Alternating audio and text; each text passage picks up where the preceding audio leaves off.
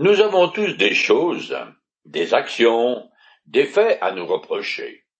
Cependant, il existe divers degrés de culpabilité. Ceux qui assassinent par haine auront des comptes à rendre parce que le sang des innocents crie vengeance. Après avoir tué son frère Abel, Cain ne trouva jamais la paix à cause de sa grande culpabilité. Juste avant son exécution, Jésus donne ses dernières instructions à ses disciples et il pointe son doigt, non sur les Romains, mais sur les autorités juives. Je continue à lire dans le chapitre 15 de l'Évangile selon Jean. Si je n'étais pas venu, et si je ne leur avais pas parlé, ils ne seraient pas coupables. Mais maintenant, leur péché est sans excuse. Celui qui a de la haine pour moi en a aussi pour mon Père. Si je n'avais pas accompli au milieu d'eux des œuvres que jamais personne d'autre a faites, ils ne seraient pas coupables. Mais maintenant, bien qu'il les ait vus, ils continuent à nous haïr, et moi, et mon Père. Mais il fallait bien que s'accomplisse cette parole écrite dans leur loi. Ils m'ont haï sans raison. Jésus est venu sur terre pour révéler Dieu. Le monde et le peuple d'Israël en particulier sont coupables de ne pas avoir reconnu en lui le serviteur de l'Éternel, et de ne pas s'être soucié de Dieu qui l'a envoyé. Avant que le Seigneur ne vienne, les Juifs pouvaient toujours promener l'ignorance afin de justifier leur incrédulité. Si Jésus ne s'était pas révélé comme il l'a fait par des miracles extraordinaires, la culpabilité de ceux qui l'ont vu aurait été bien moins grande. Mais Jésus est venu de Dieu et a dirigé le faisceau lumineux des cieux sur les âmes des Juifs, surtout sur les chefs religieux, et a mis en relief leurs péchés. L'orgueil, la soif du pouvoir et de posséder. Ils ont donc dû choisir soit d'accepter la révélation de Dieu en Jésus-Christ, soit de la rejeter et de s'envelopper des ténèbres. Ils ont choisi la seconde option.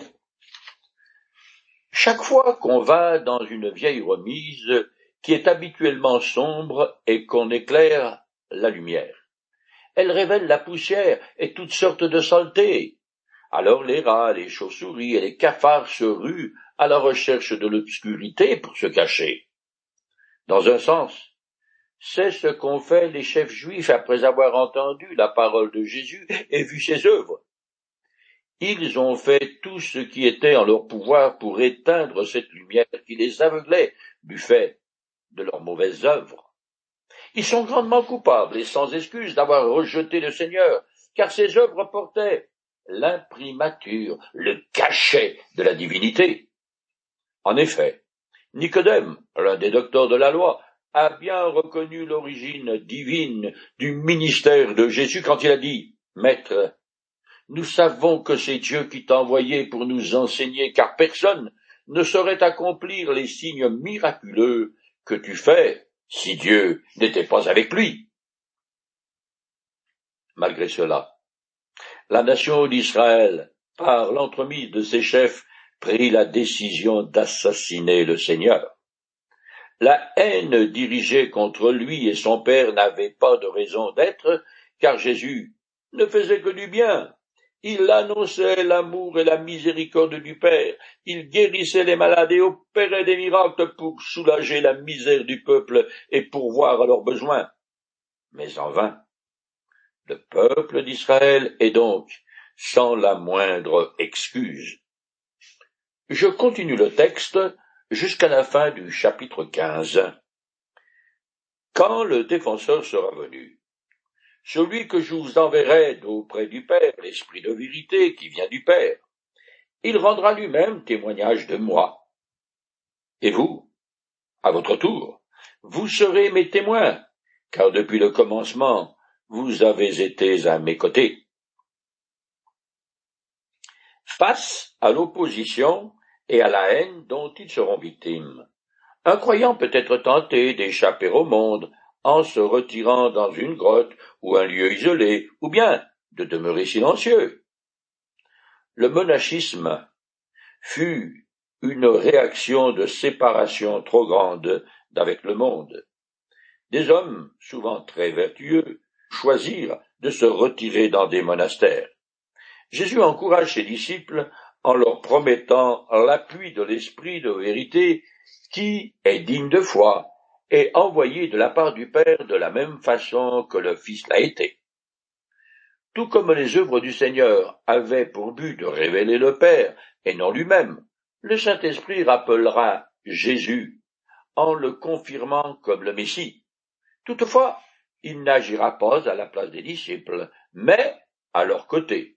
Ce sont les apôtres qui témoigneront pour le Christ parce qu'ils ont été avec lui dès le commencement et le connaissent mieux que quiconque, lui et son enseignement. Ils savent qu'il est la vérité, qu'il a multiplié les pains, calmé la tempête, guéri les malades et ressuscité des morts, dont Lazare.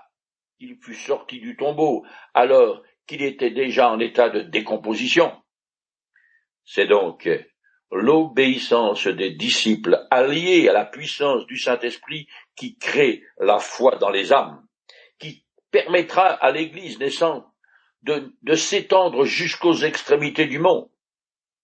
L'annonce du salut à l'homme engage les trois personnes de la Trinité.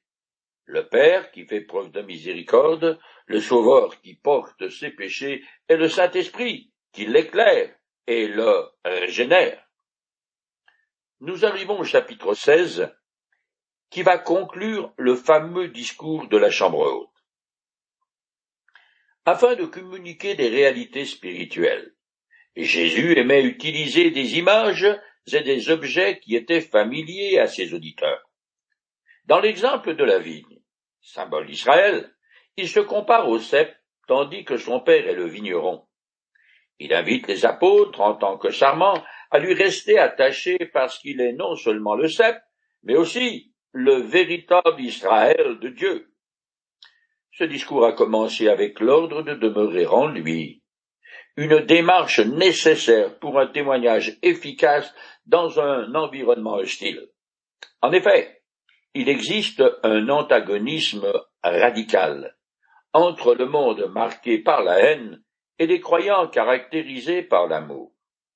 C'est en manifestant de l'amour les uns envers les autres que les disciples porteront du fruit qui plaira aux vignerons.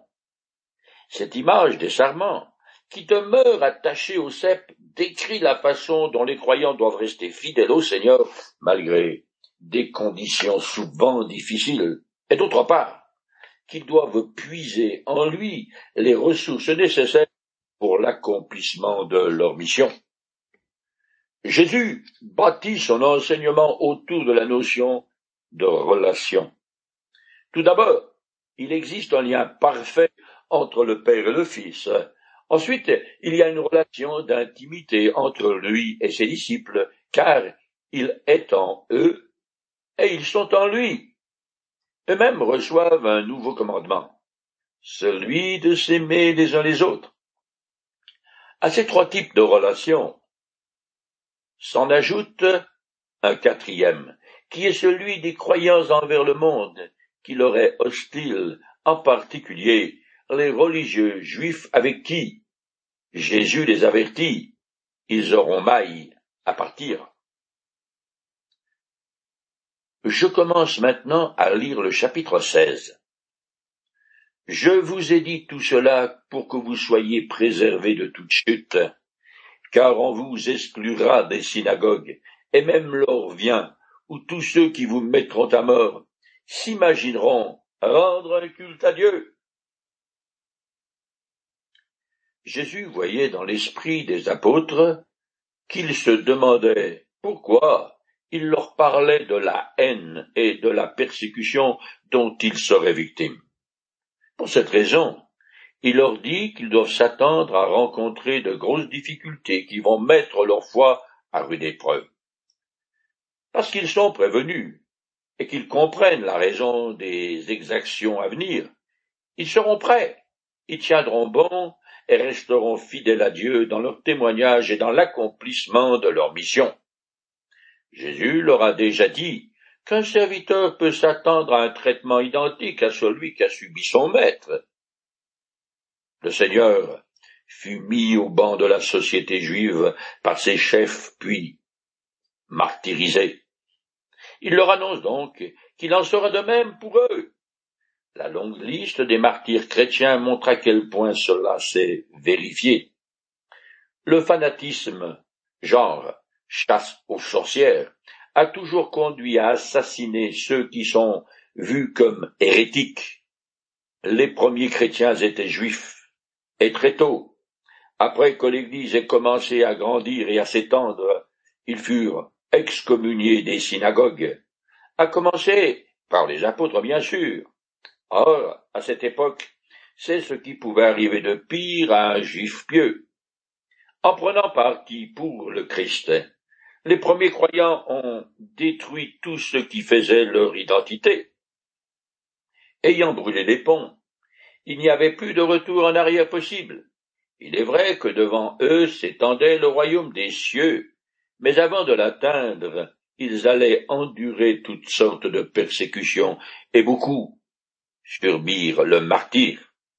Les paroles de Jésus leur vient où tous ceux qui vous mettront à mort s'imagineront rendre un culte à Dieu, sont remarquablement prophétiques et à tout fait en accord avec ce qu'on lit dans le Talmud où il est écrit Quiconque répand le sang des impies est égal à celui qui fait un sacrifice. Ce fanatisme aveugle s'est manifesté au premier siècle. Et se retrouve dans toutes les persécutions qui ont été entreprises au nom et pour la gloire de Dieu. Avant de devenir le grand apôtre Paul qui a écrit presque la moitié du Nouveau Testament, Saul de Tarse était un juif érudit, impur, un vrai, qui persécutait les chrétiens avec violence, un comportement odieux qu'il reconnaîtra plus. Je lis ces passages. Stoll avait donné son approbation à l'exécution d'Étienne. À partir de ce jour-là, une violente persécution se déchaîna contre l'église de Jérusalem. Tous les croyants se dispersèrent à travers la Judée et la Samarie, à l'exception des apôtres. Quant à Saul, il cherchait à détruire l'Église, allant de maison en maison pour en arracher les croyants, hommes et femmes, et les jeter en prison. Pour moi donc, j'ai d'abord pensé que je devais m'opposer par tous les moyens au nom de Jésus de Nazareth. C'est ce que j'ai fait à Jérusalem. J'ai jeté en prison, en vertu des pouvoirs que j'avais reçus des chefs des prêtres, un grand nombre de ceux qui appartenaient à Dieu, et, lorsqu'il s'agissait de les condamner, j'ai voté leur mise à mort. Je passais d'une synagogue à l'autre pour les faire punir et essayer de les contraindre à renier leur foi. Dans l'excès de ma fureur, j'allais les traquer jusque dans les villes étrangères. La façon dont Saul de s'est conduit envers les premiers chrétiens est représentative et prophétique de ce qui arriva au cours des siècles quand les persécuteurs croyaient bien faire et agir au nom de Dieu. L'histoire de l'Église officielle abonde en crimes de ce genre. Il y a eu les croisades, l'Inquisition, la guerre de trente ans et la contre-réforme, mais aussi la conduite de Calvin qui fut moins qu'honorable envers ses adversaires qu'il fit brûler à Genève. Toute organisation humaine, qu'elle soit politique, religieuse ou une entreprise privée, attire le chaland avec ce qui brille.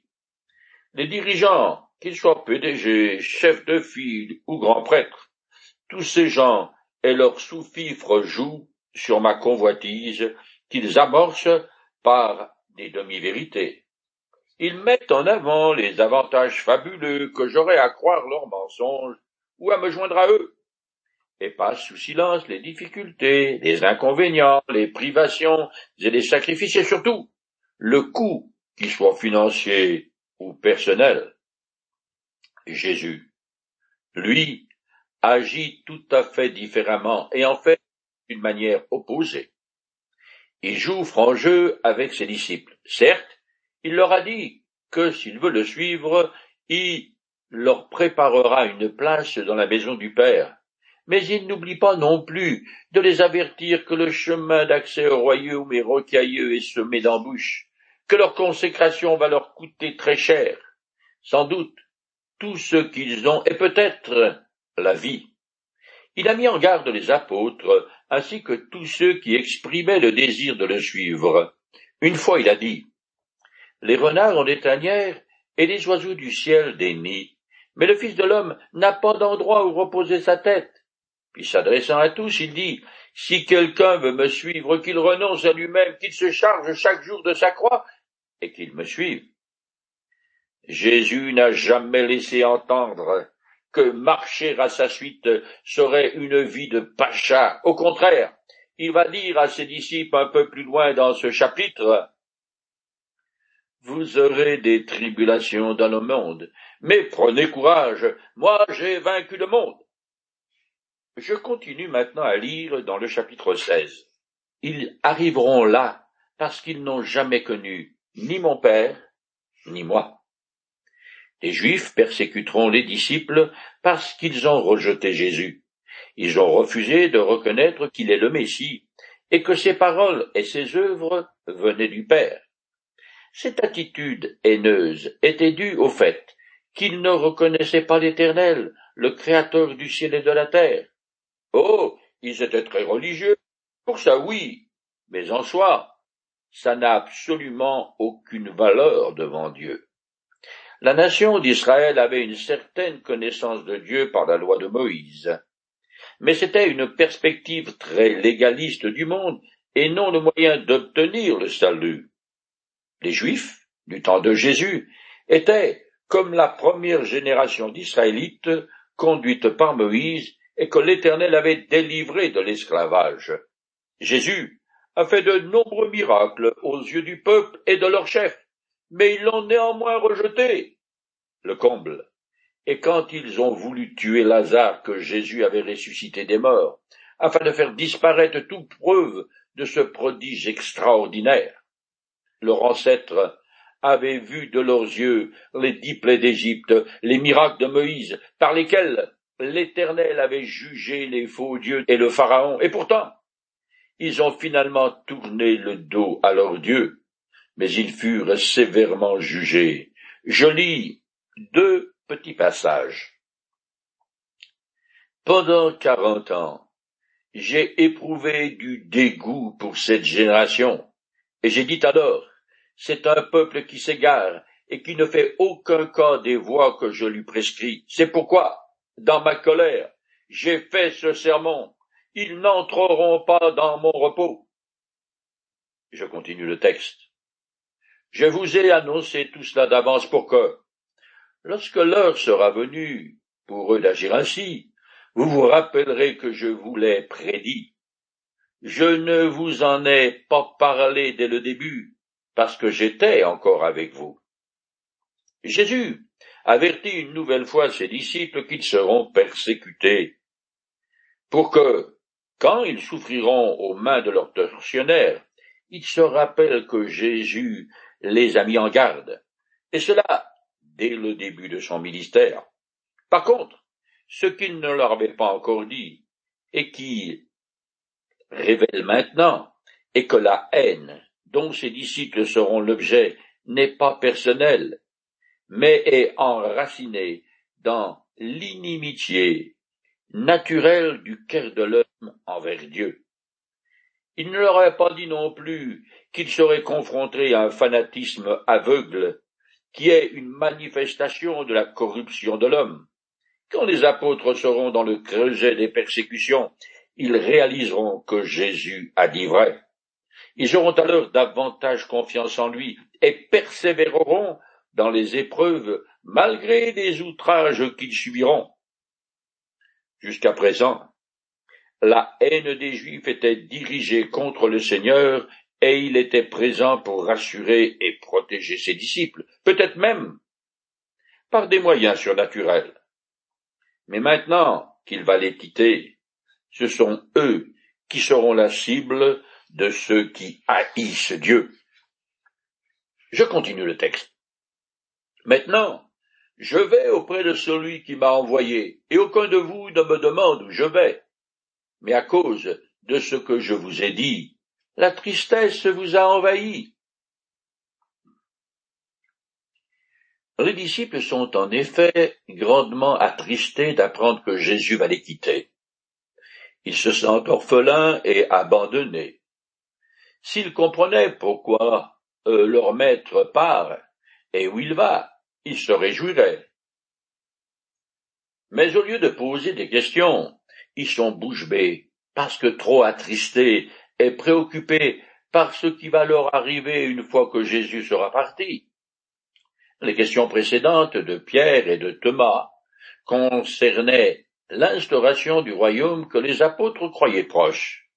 Mais maintenant, ils ont compris qu'il n'en sera pas ainsi étant plutôt du genre primaire dans leurs pensées et leur façon de voir le monde, les apôtres ne font pas le lien entre tout ce que le Seigneur leur a dit. Ils sont déroutés et ne comprennent pas ce qui leur arrive. Ils n'ont pas la moindre idée de la série d'événements qui est sur le point de se déclencher. L'arrestation et le jugement de Jésus, sa mise en croix suivie de sa glorieuse résurrection, ses apparitions multiples, puis l'ascension et enfin, la Pentecôte et l'effusion du Saint-Esprit. Plus tard, Jésus leur dira que leur tristesse se changera en grande joie à cause de la résurrection et de la Pentecôte. Mais pour l'instant, ils sont confus et déprimés. Je continue. Pourtant, c'est la vérité que je vais vous dire.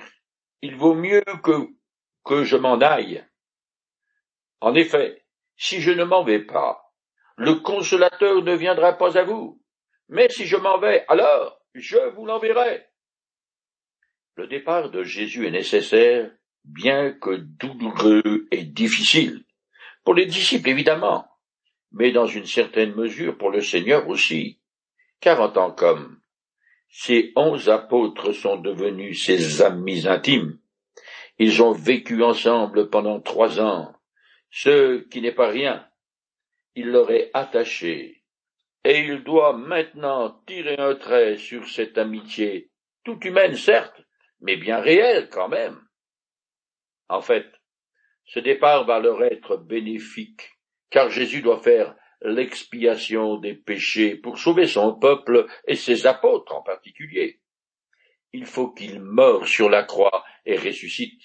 De plus, ce n'est qu'une fois dans les cieux qu'il pourra envoyer le Saint-Esprit, qui par sa présence assistera les disciples partout où ils iront, et donnera force et autorité à leur témoignage.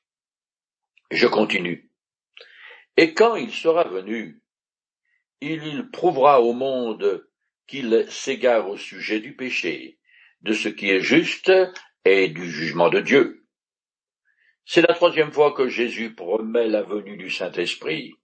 C'est lui qui va persuader et convaincre les gens sincères qu'ils font erreur dans leur façon de concevoir le Créateur et surtout sa sainteté. Je ne peux pas en effet m'imaginer à quel point Dieu a en horreur mes fautes, combien sa justice est implacable et son jugement sans appel. Le mot traduit par prouvera qu'il s'égare fait partie du vocabulaire juridique. Il apparaît vingt-trois fois dans le procès de Socrate, qu'a dirigé Platon. Tout comme dans un procès, l'accusation présente ses arguments contre celui qui est mis en examen. Le Saint-Esprit pointe son doigt sur la culpabilité de ceux qui entendent la bonne nouvelle de Jésus-Christ. Quand quelqu'un est convaincu de péché devant Dieu, qui prend conscience de la justice divine et du jugement éternel, il a une crise de conscience, ce qui le mène soit à la repentance et au salut, soit à l'endurcissement, l'incrédulité et la ruine éternelle. L'évangéliste Luc, qui a aussi écrit le livre des actes des apôtres, rapporte qu'une prédication de l'apôtre Paul où il précise justement cette nécessité de se repentir, c'est-à-dire de changer d'opinion sur Dieu. Jésus est sur soi-même. Je le cite. Dieu ne tient plus compte des temps où les hommes ne le connaissaient pas. Aujourd'hui, il leur annonce à tous et partout qu'ils doivent changer, car il a fixé un jour où il jugera le monde entier en toute justice par un homme qu'il a désigné pour cela, ce dont il a donné à tous une preuve certaine en le ressuscitant d'entre les morts. Les autorités religieuses juives étaient totalement dans les ténèbres au sujet des réalités spirituelles. Aveuglés par leur incrédulité et leur haine, ils avaient déclaré Jésus coupable devant leur loi. En réalité, ces dirigeants despotes se sont eux-mêmes placés sous le jugement divin. Ils erraient tellement loin de la vérité qu'ils pensaient que c'était la volonté de Dieu de livrer Jésus à la mort. Et ça, elle était certes, mais pas du tout pour les raisons qu'ils ont invoquées. Cependant, la résurrection prouva aux yeux de tous que le Christ était le Messie et le juste devant Dieu.